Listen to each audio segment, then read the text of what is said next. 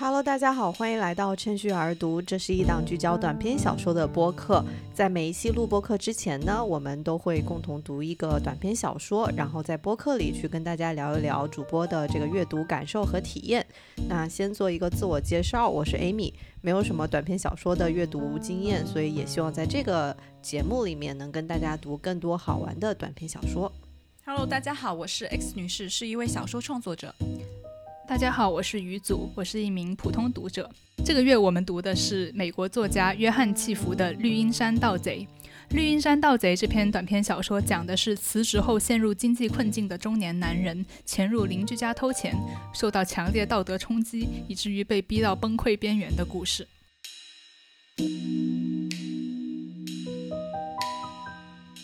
好的，那么。《绿荫山盗贼》这篇这篇短篇小说，它的一开头就是。呃，男主人公其实其实他整篇小说都是男主人公的一个自白。那么在文章的一开头，这个名叫强尼黑客的人他就开始了他的自我介绍。我发现我们在时隔可能十集之后，又回到了一个小说呃小偷的这样的一个小说话题里面。还记得我们第一期 第一期，对我们读布洛克自助餐厅之秋，刺激啊，也是一个小偷的故事。这次我们又读了绿茵山盗贼，我觉得它的开头很有一种电影的画面。感，因为他是他是一个以自白的这种形式写的嘛。他说我叫强尼黑客，然后我今年三十六岁，有多高有多重。而我现在他是这样写的，而我现在就可以说正赤身裸体的面向黑夜说话。啊，这句话也给我很深的印象，就是我当时就想他为什么要。写这么一句话，而且就很感觉很戏剧性，就什么人赤身裸体的向黑夜讲话。所以对我来说，它就很有一种画面感，就好像那个画面一打开就是一个黑的背景，然后有一个人赤身裸体。对，我当时就是这么想。对，所以我觉得这开头应该说让我抓住我的，可能就是这个一开头的这个画面，可能他就在一开始就抓住了我。我还注意到，就是其实，在文章的最后结尾，他也是在向着黑夜说话，就是好像有那么一点点的，是。稍微的回应是我，当然他不是赤身裸体，就在小说的最后，他是他是从警车旁走开，在黑夜中心，在黑夜中心情愉快的吹着口哨，嗯，对，就是感觉有那么一点点的呼应在那里，对，好像他这个人是一个，就是从黑夜里面诞生出来的一个这样的形象，然后最后在故事的结尾，他又走入了这个黑暗，就有这样一种开始和结束的感觉。再考虑到其实。因为我们这个小说讲的是一个偷盗的故事嘛，然后很多偷盗的东西都发生在夜晚，就感觉挺有意思的。就大家觉得，就是关于呃强尼黑客这个人，他有没有什么地方让你的印象特别深刻的呢？关于他的人的性格吗？性格也好，或者是他跟他周围的人的关系啊，就任何东西。呃，我觉得其实他一开始的就是在文章最开始的时候，在介绍这个人的背景的时候，提到了他的职业。他是一个生产包装材料公司的那种员工，员工对。然后他是一个那种就是坐办公室的那种员工，对。所以他会有一些就是上级下有一有一个上级，然后这个上级跟他的一个关系可以说是不不是很好。就是有一种被 PUA 的那种感觉。他公司有两个人，一个是老头子，一个是那个巴克纳姆。你说的是这个老头子吗？我说的是那个巴克纳姆，就是跟他后面互动比较多的一个人。这个巴克纳姆其实他这个桥段我还是觉得挺有意思的，就是说他为什么要在一个讲偷窃的故事里头？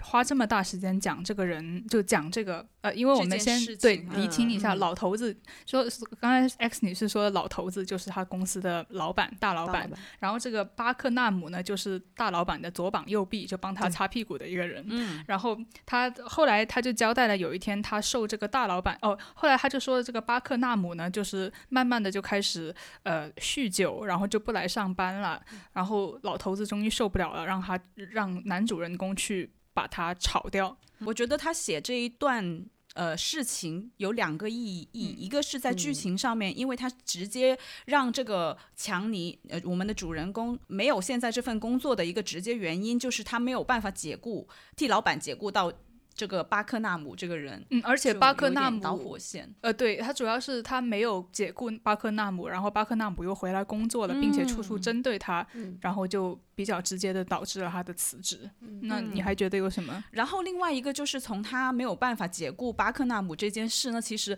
也能强烈感觉到这个强尼他就为人是一个什么样的性格。嗯，就我觉得很有意思，就是他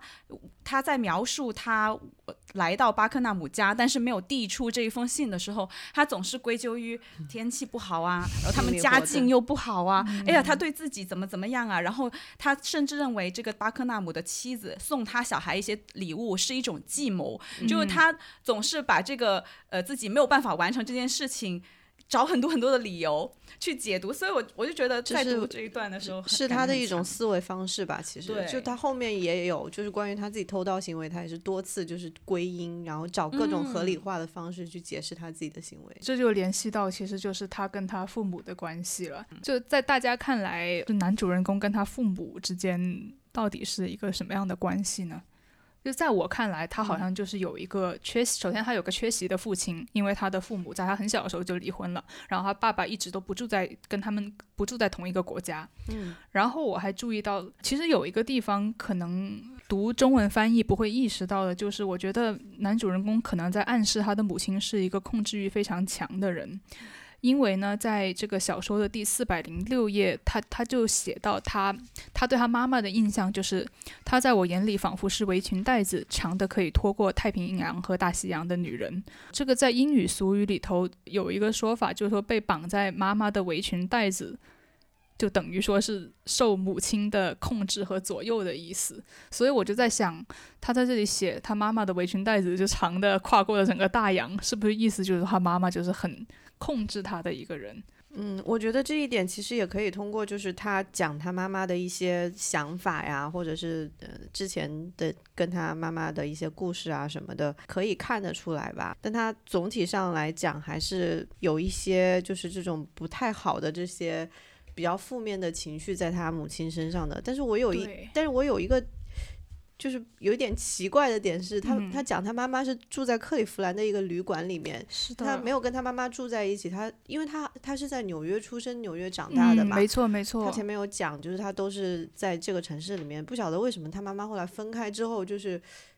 反而住在另外一个城市的旅馆里，而且是孤零零的一个人。一个人对，是一个什么样子的状态？我其实有点好奇，但是这个文章里面其实没有做太多的这种背景的介绍。文章里面好像暗示的就是说，他妈妈是很不同意他的婚姻，很不喜欢他的老婆，所以反对。我我感觉就是呃，就是好像提到说是男主人公邀请了他妈妈来跟他们一起住，但是他妈妈都拒绝了。嗯，就是可以说是他妈妈是心甘情愿的远离他们。对对，他也可能是以这种举动去表达表示他的一种抗议，就是他反对他们的结婚，所以我不要跟你们住在一起这样。当时我在读到就是。这个绿荫山的，我猜想这个词是读 “bendu”，但是可能不对哈。当时的想法是他这里用法语是为了。体现出这个地方是个很高档的社区。嗯，对，我们可以顺便聊一聊，就是到底绿荫山是个什么地方，它的它的那个邻居啊，都是些什么样的人？对，我觉得它绿荫山这个名字本身，它就有一种遮蔽的感觉，跟故事里面给人传达出来的这个社区的感觉其实是蛮像的，因为它呃就是在故事里面，主人公他偷了钱。以后都是偷偷摸摸的去做后面的事情，那肯定是这样。所以就这样这样的一种感觉，就有点呼应到他的这个这个绿云山的这样的一个形象。然后同时，因为他在这里做的这些事情其实都没有被发现嘛，就会让你觉得，其实在这个社区生活的这一些其他的人，他是不是也有着一些不见得人的秘密，只是大家都不知道，都掩盖在自己的这种。这种富丽堂皇的这种有带着花园的家里面，因为他在这个很有钱、很富有、很。呃，富有的这样的一个地方做坏事，其实是有很多掩护的。比如你有很多的钱，连警察深夜看到你在外面散步，可能他都不会给你太多的怀疑，因为想着你这么有钱，你怎么会干坏事呢？你怎么还会偷钱？然后还有就是邻居里面都是大家都很熟悉，他的狗见到你也不会叫，所以我就觉得在这个地方，其实你干坏事是有很多掩护，就像这个绿荫一样，就是把你遮蔽起来。所以就在这个名字上面，我觉得很有意思。嗯。快要到最后的部分，就是主人公也有也有讲到这一点吧，就是他他这个地方有说，他说那天夜里他没有睡着，是在黑夜中细想着呃什么梅特兰，然后什么沃沃伯顿夫妇、克里斯蒂娜和他自己肮脏不堪的命运，就讲他的邻居。对，然后他说还有绿荫山在夜里看上去跟在光天化日之下多么的不同，所以我觉得其实他是有在挑明这一点，是说就是大家其实表面上都是光鲜，不管你是偷，就是明着偷。还是没有没有实行偷盗这样子的行为，实际上他们赚的钱或者他们平常做的一些行为，其实也不见得就是一种非常有道德的，或者是非常呃光明的，如他们就是白天那样子的这种环境所反映出来的这种光鲜。而且他们就是强尼跟这些呃邻居之间看似好像关系很好，有时候会去他们家聚会啊什么的，但其实又感觉他们的关系又很远，就是他们实际上并不了解对方的真实的一个生活，所以其实这也是导致就是说呃这种绿荫山给人的这种感觉也是，就是你的家是挡住的，就别人是不知道其实里面在发生什么。嗯，我还注意到他的邻居都比他有钱，因为其实嗯，男主人公为什么要去偷他邻居的钱，也就是因为他辞职了之后，突然发现生活无以为继了，然后就想出了这个方法，然后他就提到。就是说，男主人公是要每天去上班去打工才能够维持他现在的生活水平的。但他提提到他的邻居都很富有，而且很很闲暇。他们平时就是去呃周游世界，听优秀的音乐，然后读古希腊的呃哲人的名著这样子。但是男主人公这他们邻居这么有钱，但男主人公在自己困窘的时候却没有办法去向他们开口借钱，而是要偷。是的。还有就是，我觉得男主人公对于他跟邻居之间的交往也是很悲观的一个态度，因为他提到。就在好像四百一十九页的一个地方，他提到说，男主人公没有被请去他的某一个邻居的某个聚会嘛？是垒球赛，好像是他的孩子一个球赛之类的。然后他他就提到说，邻里这边呃之间的这种社交，与其说是扩大社交圈，还不如说他是向上爬。就是社交圈里头向上爬，就我就觉得他对这这整个的他的这种嗯邻居啊，就有一种很讥讽的那种态度。你提到这个，我也觉得很有意思，就是这个主人公他跟身边的人的关系，他都是敌意多于这种亲密关系的感觉。就包括刚刚提到，就是他的跟他他父母之间，就就连信任感，他跟他母亲坐在一起喝咖啡，他都要就是说不要搅动起那些什么敌意不好的情感。对他的这种亲密的关系之间是这样子的一种构成。嗯，可能就导致了他的这些行为。那那他跟他妻子和孩子的关系呢？我觉得他哎，这个也很有趣。对我，就怎么说？表面上好像他妻子跟他孩子是跟他最亲近的人了，在一个充满着不信任的这个强尼黑客的世界里。那么，那你你是觉得他跟他妻子和孩子的关系是在哪里会觉得有点？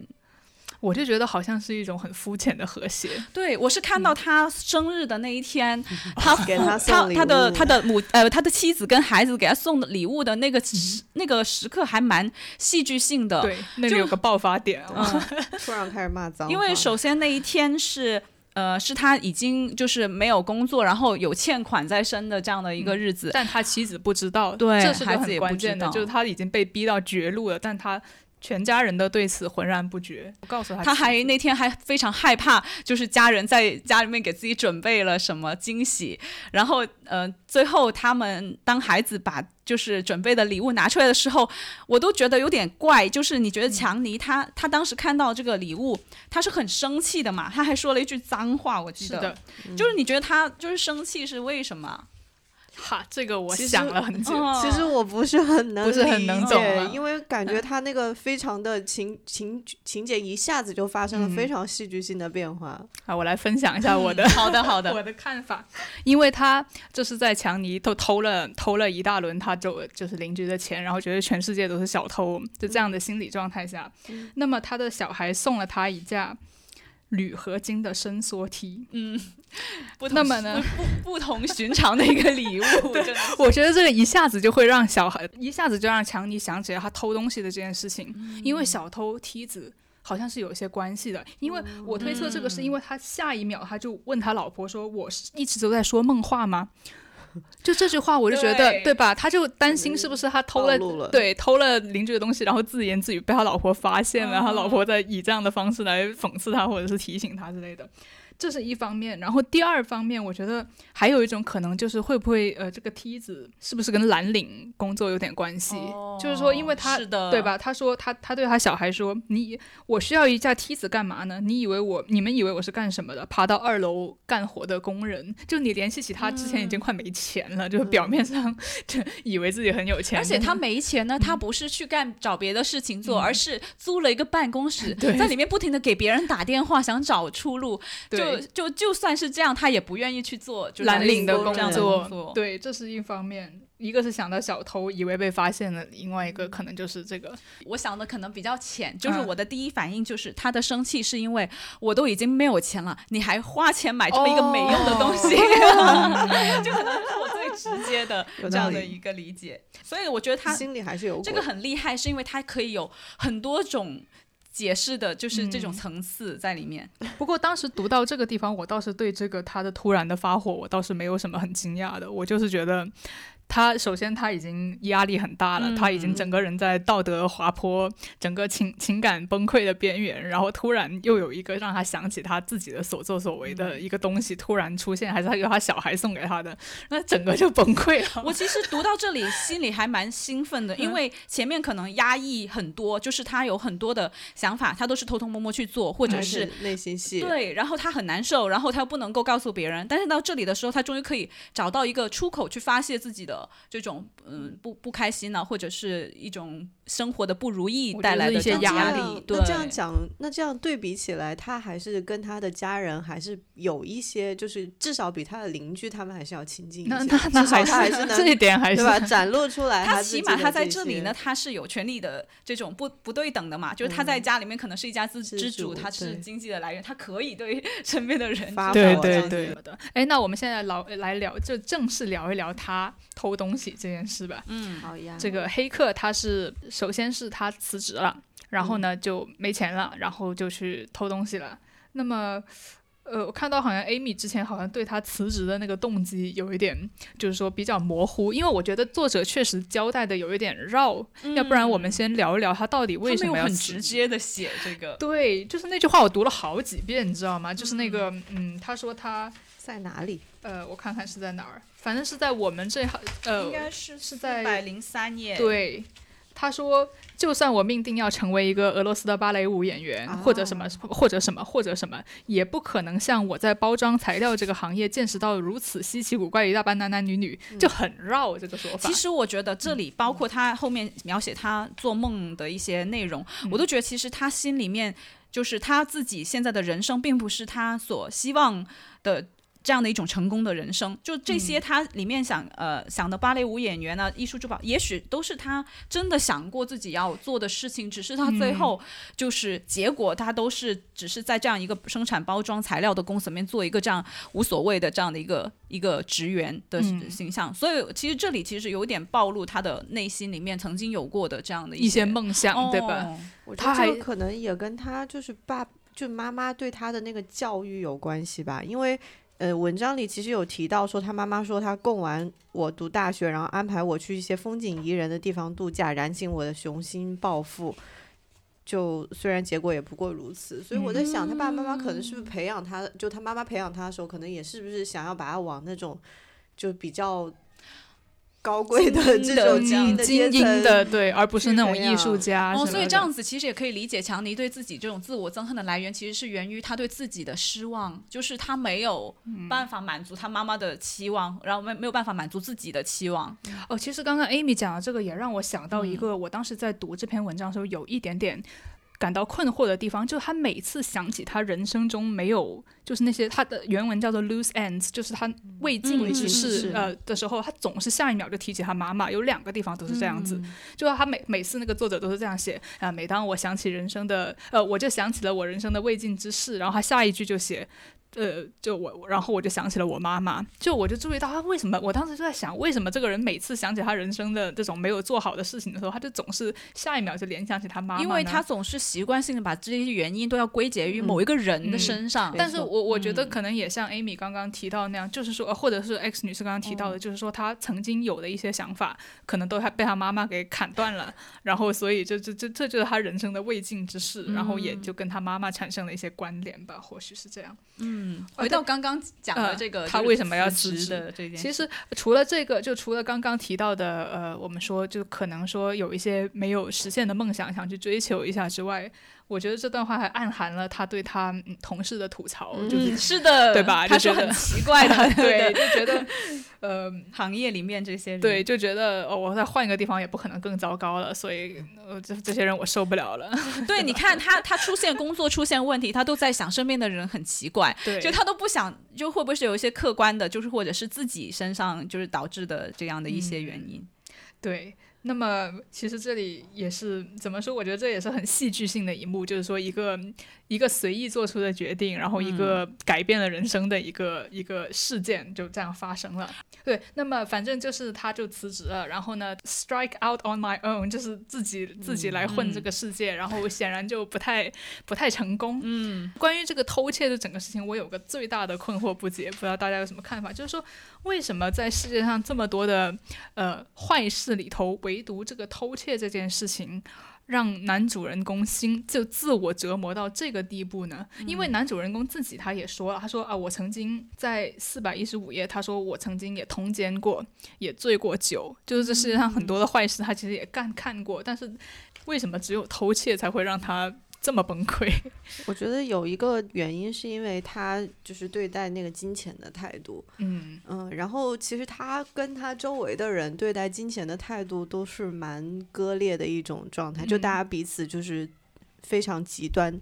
的一些认知，比如说他跟他老婆，就他老婆是那种就是不食人间烟火，不知道钱有多少，也不知道钱的重要性的那种感觉，但随便就花掉了，对。然后他跟他的邻居也是这种状态，就他邻居都是很有钱的一种，对，也是不食人间。然后他的描述，或者是说至少不是很发愁钱这件事情。然后他跟他妈妈的对于钱的一个观点，就是他妈妈就教育他说，就你你不要谈钱，对，不要谈钱，就不到万不得已你就不要不要来谈钱这件事情。然后他也。中间他也就是讲他自己的想法的时候，也有讲到说，在我看来，钱的重要性还是超过了爱。横竖就是我感觉他对于钱的那种看法，就是跟大家都不太一样，所以他可能有一种就是对钱这个事情有一些非常。或者是说钱在他的心里就是有一个非常重要的地位吧。当他做出这种就是不道德的跟钱有关系的这种追，就是追去用这种方式获得钱的时候，给他带来的这种心理的冲击也是最大的。嗯，那跟比如说通奸跟那些其他的罪行恶行相比的话，就是这个东西，因为他可能太渴望了。我觉得金钱就好像是他构建自己这种尊严，就是有尊严的生活的这样一个必不可少的这样的一个东西。对对，所以当他需要为了这个东西去，呃，就是需要去偷钱的时候，他其实他的尊严可能他自己认为就受到了损害。还有我还注意到，就是就是男主人公的宗教背景，他小时候在什么什么地方受洗监接受坚信礼，呃，然后又又。又写到他偷窃了之后去参加这个教堂的弥撒这一类的，就是我是觉得这个男主人公他应该是有一些宗教的信仰，在偷窃了之后，男主呃作者对男主人公的心理进行了一系列的描写，我觉得都很有趣。但是呢，这个关于宗教的描写特别，就关于他去。他去做这个教堂的这个弥撒也好，还是什么什么仪式，我不太了解哈。圣餐好像。圣餐对，就是第四百一十八页，就跪在一个人造革翠殿上，就是就假设他在祈祷吧。但在祈祷的时候，他就还说到了这个教堂的这种嗯空气，让他想起了他的。厨房或者育儿室里和声响和气味，童年童年记忆，对我就觉得这个宗教这个东西是跟他童年是很紧密的联，就是说结合在一起的。然后这个时候他就听到了老鼠的牙齿在啃，然后他不管怎么样去大声的去诵诵读这个经书，他都没有办法把这个覆盖住，把把老鼠给吓跑。然后这个老鼠继续在那里吭哧吭哧的啃着。啊，我不知道为什么我读到这一段，我就觉得就好像这个老鼠就像是。男主的偷窃这件事情，对吧？就他怎么样？对，一个具象的表现，他就在那里就就把他的世界戳了一个洞一样。然后他没有办法忽略，或者是没有办法赶走这个，没错，因为他已经做了这样的一个。对，然后他的负罪感大到这个宗教的经文都反正就赶就赶不走，所以这一段我觉得很有趣。关于他偷窃，因为偷窃而感到的这种。复杂的痛苦，我觉得还有一个原因，就是因为他不是偷了之后一直在关注一些新闻，是关于别人偷窃的。然后他一方面因为这些新闻很多，然后就是偷窃是一种非常常见，对他因为这个行为是非常常见，所以他让自己心里感觉好受一点。但是同时，我觉得这些这么多的新闻又让他感到痛苦，因为他让。就是男主人公觉得自己成为了这种底层社会底层人的一员，所以我觉得他这件这个就是单是新闻这一件事情，是给他同时带来呃心理的一种就是他的松一口气的这样的一个状态。另外，同时又带给他更多的痛苦，所以我觉得这是他的一个很矛盾的一个地方。你说到他看那个周围的那种偷盗新闻的时候，我在想他。是不是也是反映出来，就是他其实平常是一个没有很强身份认同，或者是他很难找到那种归属的这种感觉，因为他好像跟其他人都不太一样，就是包括跟他他邻居，实际上就是代表他周围的那个社会嘛，所以感觉他跟他周围的这些人就不太一样，他很难，他是他。是一种非常孤独的状态，他很难找到跟别人的认同，他很难觉得我们是一类人。所以你你在说他突然在盗贼之间找到了身份认同吗？但是这又是他最看不起的就是说他其实对他其实道德上他是不认同这些人的，但是他 somehow 就反正就是想要去通过这些找到身份认同去合理化他的这种行为嘛，所以感觉啊，处处都反映出来，这个人真的是。很惨，对他有很复杂的这种心理在里面。作者在写作那个主人公偷窃之后，他就像我们刚刚说的，他一直在各种地方发现偷窃。他去一个咖啡馆都发现跟 他同桌的人把小费给偷了。就我觉得这真是就好像，其实我就觉得这也是他心理的一种体体现。就当你做了一件不光彩事情的时候，你就就到处就好像这个东西就在你面前凸显出来。其实他也可能有意的去。找这样的事情就可以说哦，你也做这样的事情，你也做哦，大家都做，那我也不是呃，也不是特殊的这样。但我但但但他还是自我憎恨，对，就很复杂的一种心理。包括他，我就觉得作者的在这里他的语言风格我真的很喜欢，就是他他有一些很很漫画般的表达方式，包括他他写到他他写他偷偷偷窃的时候，他的脸就一直在那里抽。对 脸部的抽搐是抽搐，对他他，而且他还写，他不是写到他以前的一个发小打电话给他，然后本来只是跟他说，只是跟他说，呃，有有一笔好生意，对，有本来只是跟他说有呃叫博博代特博代特。只是跟他说有一笔好生意要做，但是那个人就用的字眼就是说，意思就是说这个说偷这个 对，意思意他的意思就是他说因为这个钱来的很容易，简直是白拿，就跟偷一样。对，然后然后男男主人公就是刚刚才偷了东西，然后又听到他的好朋友不停的跟他说我们要去偷啊偷啊，然后整个人就不好了。然后他去见见那个朋友的时候，他的脸就一直在抽啊抽啊，就是我觉得这都是很有趣。他这个抽搐也很有层次，他首先是左眼开始抽，然后才。才就是到可能半边脸然后再抽的这种地步，就控制不了。我觉得他描写抽搐的时候也很有意思。他说这个动词简直像一个有毒的鱼钩，嵌进了英语这门语言里面。然后就是这一段话，我觉得印象非常深刻，因为他在后面也提到了“偷盗”这个词语带给他的这种神经系统的这样的一个力量，我觉得非常的有意思。还有还有一个，除了这个抽搐之外，我还注意到就是那个琴酒。嗯，就他爸爸，他他，因为他后来不是回忆起他跟他爸爸的某一次成年，在他长大之后的交往，然后他爸爸那时候是喝着琴酒。呃，就嘴里头有琴酒的味道嘛。他后来也把自己的偷窃归因于跟他爸爸的这次会面上头。后来他在见伯特的时候，他呃不叫琴酒，不好意思是金酒，是另外一个金。嗯，对对金酒。然后他在伯特他在见伯特的时候，他也喝的金酒。然后他说他差点把那个金酒给泼出来了。就是我就觉得这种不停的这种呼应就非常的，就好像触发他的回忆。这也有点让我想起就是。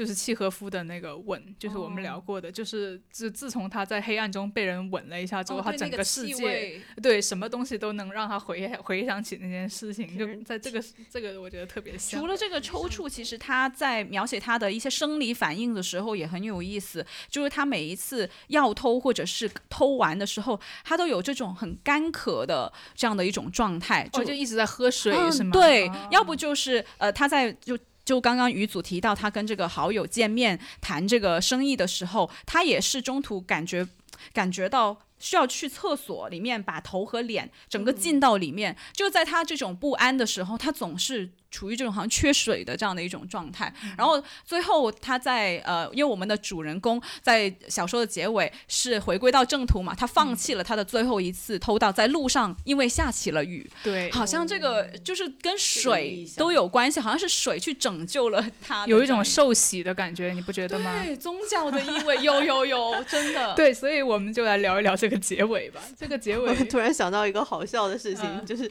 你知道，在中国文化里面，水就是财。好有意思，这个对应关系。对，当时读完这个结尾，我当时第一次读，我真的觉得很诧异，就是觉得怎么就怎么就对怎么对就怎么就这么的心灵鸡汤呢？他怎么就被雨淋了一下？怎么就找到了爱和友谊的意义？怎么就改邪归正了呢？大家有什么看法？我觉得有一个点吧，就是首先哈，就是在最后的时候那个。呃，男主人公有聊到这个地方，他说他当时就是做梦嘛，他不是说，他说我回到床上做了些很愉快的梦，然后梦到什么地中海驾驶了一只船，然后 什么什么大理石，好费解，我不是很懂。对，大理石台阶一直伸到水里，水是蓝色，然后就是污浊的什么，然后我登上桅杆，升起船帆，然后可是为什么我的？就是驶入大海的时候，我纳闷为什么我似乎只有十七岁。不过你是无法拥有一切的。这个地方让我想到，就是他这个十七岁其实代表的是就是一种年轻的状态嘛。可能年轻在他眼里就是一种纯纯洁、纯真，对纯真。然后这种没有受到这种道德或者社会的这种污染的这种感觉。但是当你老了之后，你的社会经验上升了。但是同时，你心里的那些纯真就没有了，所以就是这种社会经验和这种年轻的纯真的状态是没有办法共存的。所以他讲说啊，你是无法拥有一切。我觉得其实就是，嗯，对应他整个他对于自己偷盗行为的这种想法吧，或者是在他脑内发酵的这些所有的心理活动，他可能是不是也想到是说，就是这种生活的状态，这种成年之后的这种。状态，然后他有妻子有儿女，然后有上有老下有小的这样的一种状态，就是会让他就是陷入到这种精神压力里头，对吧？对，我觉得随着他这个梦，就好像有一种精神解放的感觉了。就是，嗯，不过我还蛮悲观的，就是因为我看到他说，不过你是无法拥有一切的，好像他这个这个梦只是让他承认了现在，就是他他接受了现在的这样的一种状态，所以他就不再去做这样的一些事情。嗯，但是你看他后面那一句。把我从死亡中召唤起来的不是什么什么，是爱和友谊带来的光明和神迹。哦，我觉得这句话一下，我我很不喜欢这句话。我首先说一下，我觉得它太直白了，因为就是好像整个把它隔掉了。但我这是我个人的看法，就是怎么就写的这么明确呢？所以我在想，他是不是在讽刺这个人呢？就是我一，因为他这个是 第一人称，因为他最后，因为我也觉得很困惑，因为为什么在他就是小说最后。他可以这么高高兴兴的，就是接受，就是就回到了他的生活里面，一点反思，就是一点对像女主说愧疚的这种心理都没有呢，就太干净了。就是他回到生活里面，好像这个整件他偷盗的这件事情，并没有给这个人带来任何的改变。我觉得他好像有一种顿悟，在这个文章里头，他表达的好像就是他淋了几滴雨，突然顿悟到。啊，我我其实并不是一无所有，就是爱和友谊很重要。其实这个地方还刚好跟他之前那个呼应了，呼应了。对，因为他谈到他当时第一次决定要偷窃的时候，他说钱比爱重要。对对，之前 Amy 也提到，他他很明确的点出了说，我觉得。在呃，一切都不重要，只有金钱最重要。对，但是因为这个这个顿悟，它在我看来有一点立不住，就是它好像没有实际上没有发生什么，只是因为一场雨，他是他的想法自己就改变了，就很神奇这个地方。嗯，还有就是这个雨，我也想。探讨一下，就是他对这个天气的描写，其实不仅在契佛的这一篇小说里头，还包括我最近还读了他另外一篇，就是他很有名的短篇小说，叫做《游泳的人》，是叫《游泳的人》吗？对，游泳的人，游泳的人，对他里头也是，就每次。天气一转，就好像会发生什么，或者他心里变一变，我就感觉，就不知道 X 女士作为作家，你平时会不会这样子写？就感觉特别有戏剧性，知道吗？就像莎士比亚那些戏剧，欲情于景，对对对，就对一种很传统，或者是很小学生，或者是很就是很很少有作家是这么明显的这样子。但我觉得他其实就是。编织的非常好，他每一次在描写他的心理活动，或者是要推动一些情节的时候，他就会引用一些天气，或者是引用一些外部的环境的描写，然后都写的就是浑然天成，很会去铺垫这些东西。是，我觉得契福在这种画面感里面，他是很有很有天赋的，就是他在描写东西的时候，他可能很关注他。看起来视觉上面的样子，包括我们刚刚讲到他离家出走失败的这样一个场景里，他也有很多视觉上面细节的描写。你你记得吗？你就说他箱子的那些条条啊。所以我觉得他，而然后结合我们一开始说小说开头的这个一一个场景的描写，他也非常有画面感。所以我觉得他就是很关注这个小说读起来的时候，你在脑海里面营造出来的这种画面。然后天气可能就是他这个画面感的一个很重要的对对氛围的一个营造的部分。就是我是觉得，作为一个经常读小说的人来说，就我觉得文学头很少有这么皆大欢喜的，特别是在你讲了一个人滑到大道德的滑坡之后，很少有一个这么简单、这么这么欢喜的结尾的。其实，在前面他有去反思，因为他去了那个皮尤特家之后嘛，他在那个路上他就开始反思说他的他的出身。因为我觉得我们一开始不是有讲到，就是有谈到说他对他自己的这种憎恨，其实是本来从他这个人就是存在，嗯，这件事情开始的嘛。因为他觉得他是一个就是多余的多余的东西，的出生没有错。所以他在这个地方其实也回到了这个，就回到了这一点。就他在想，他想的是，如果我的母亲没有喝那么多鸡尾酒，我现在可能还在某颗星星上没有降生下来。然后我还还在想，我那个老爹什么在广场酒店的那一晚，巴拉巴拉巴拉，就是我觉得他是不是想到了这一点，就是他突然有一种就是跟自己的存在和解了的这种感觉。他是确实和解了，因为他还说什么。只要我拥有生命赐予的，就我觉得很鸡汤的一些话哈。只要我还拥有了生命赐予的礼物就够了。至于我是如何得到这些礼物的，是不关我的事。就他是这样子在解释它存在，意思就是说，不管我是怎么样出生的，但我现在就是活着的，我应该享受生命之美之类的。对，就是其实为什么会觉得这个小说有一点讽刺这个人物呢？是因为他开头里面也讲到，他其实是。会因为那些更为艰难和危险的追求而倍感兴奋。他其实在这个我理解哈，在这个小说他做这些小偷的举动的时候，他是他其实是很开心，就是他在这种痛苦里面他是得到了某一种快乐的，像一些冒险一样。所以他就属于他的享乐的这一部分。就因为刚刚鱼嘴提到，就是他的这种他要享受生活，所以我就想起来，其实我认为。这个所有的他中间经历的这一些，都是他寻找人生里面快乐的一个其中一环而已。然后他从这里得到救赎也不奇怪，因为他也只是就是好像你给这个旅程画一个句号而已。嗯，哦，就你的意思就好像他去冒了一个险，然后。冒险，他在里头虽然是受到了很多道德谴责，他心里头有点暗爽。对对，然后虽然他你感觉看起来很痛苦，但其实他在这种，其实这样也很可悲，因为说明他的生命里面没有其他值得让他有有意义的东西，值得让他感觉到兴奋或者是快乐，他只能从这种。小偷小摸的行为里面，然后去感受这种又痛苦又快乐的感觉。天哪！当然，这也就只是我们的一种解读而已。没有办法获得纯纯粹的快乐，只能获得痛苦的快乐。他那个雨水哦，其实我感觉 怎么又来了？我突然想到，就是感觉，因为那个雨水为什么对他有这样这么大的这样的一个影响？好像就是。